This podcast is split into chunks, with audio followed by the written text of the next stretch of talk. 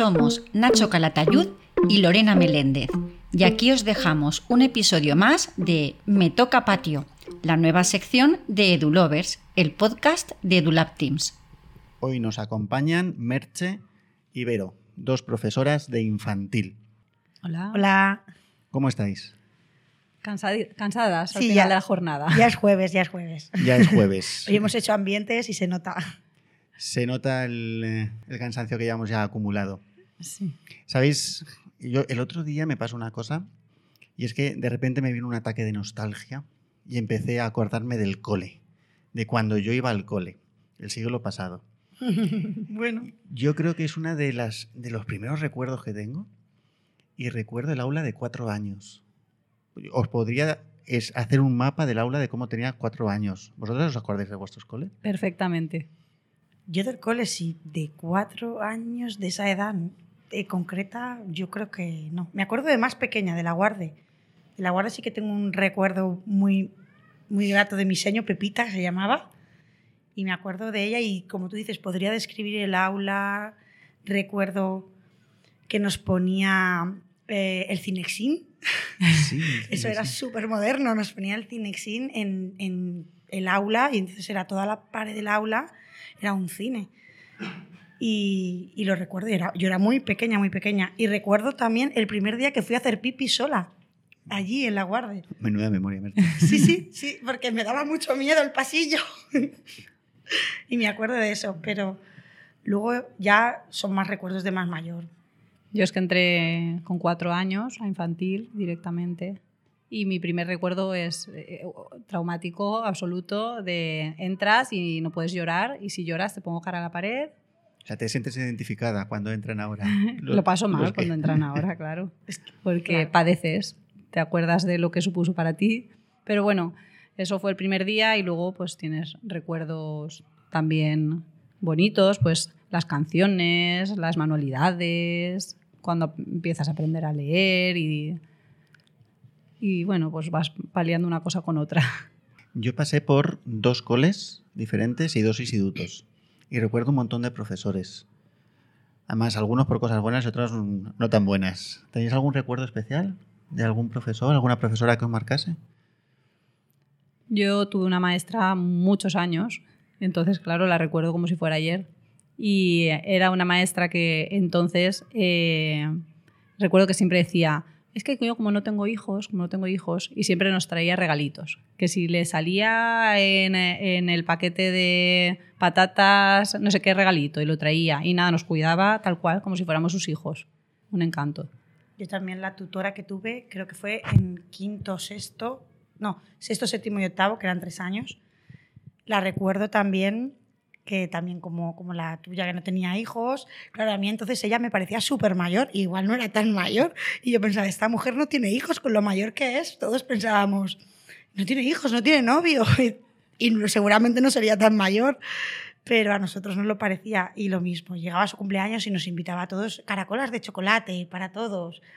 Y, y hacíamos la quiniela. Recuerdo que hacíamos, le gustaba mucho el fútbol y hacíamos la quiniela. En clase. Una- e hicimos una quiniela, sí. Hacíamos una, echábamos la quiniela y elegíamos los resultados nosotros. Y luego nos llevó a ver el, vale- el, el campo de entrenamiento del, del Valencia, que era para, para los chicos, se suponía, y ahí nos lo pasamos mucho mejor las chicas que los chicos, porque empezamos todas a animar y los chicos era, vale, ¿y cuándo nos dejan tocar el balón? Estuvo bien. Yo tengo un recuerdo con cariño, aunque la situación era un poco peculiar. Un tercero, creo recordar que era tercero, don Santiago. Porque entonces todos los profesores eran don algo. Don y la Don señorita. y, y doña. Y don y- y señorita. doña.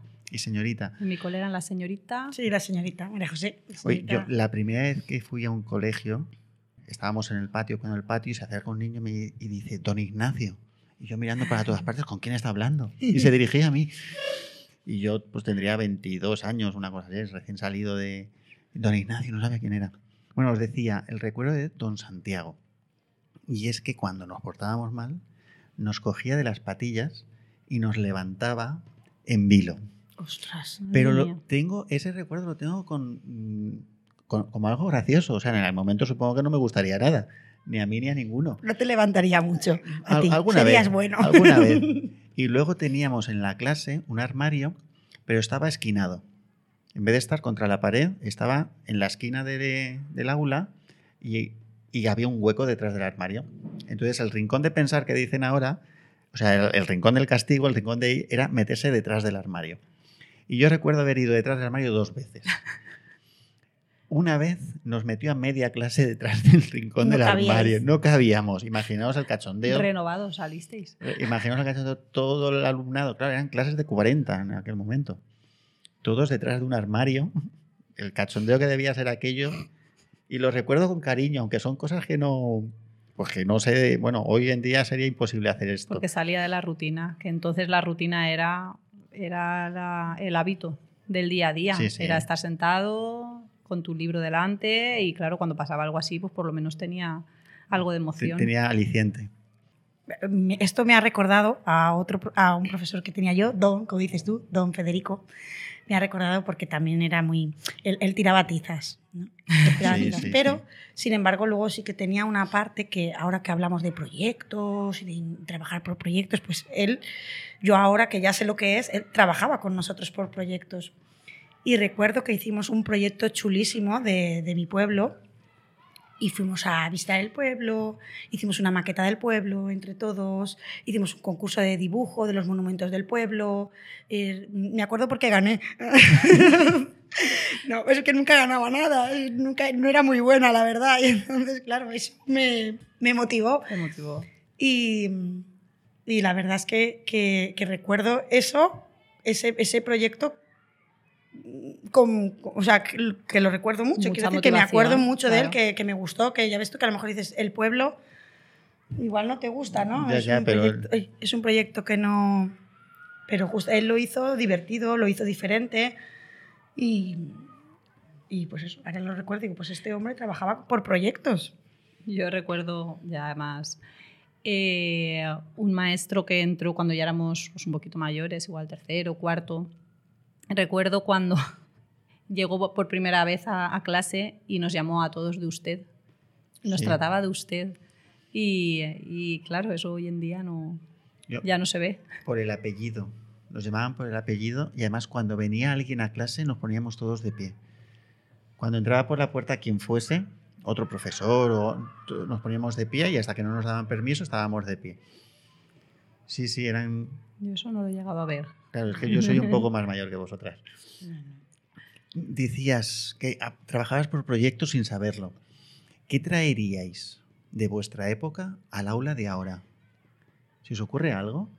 ¿O ha cambiado demasiado la sociedad y el panorama educativo?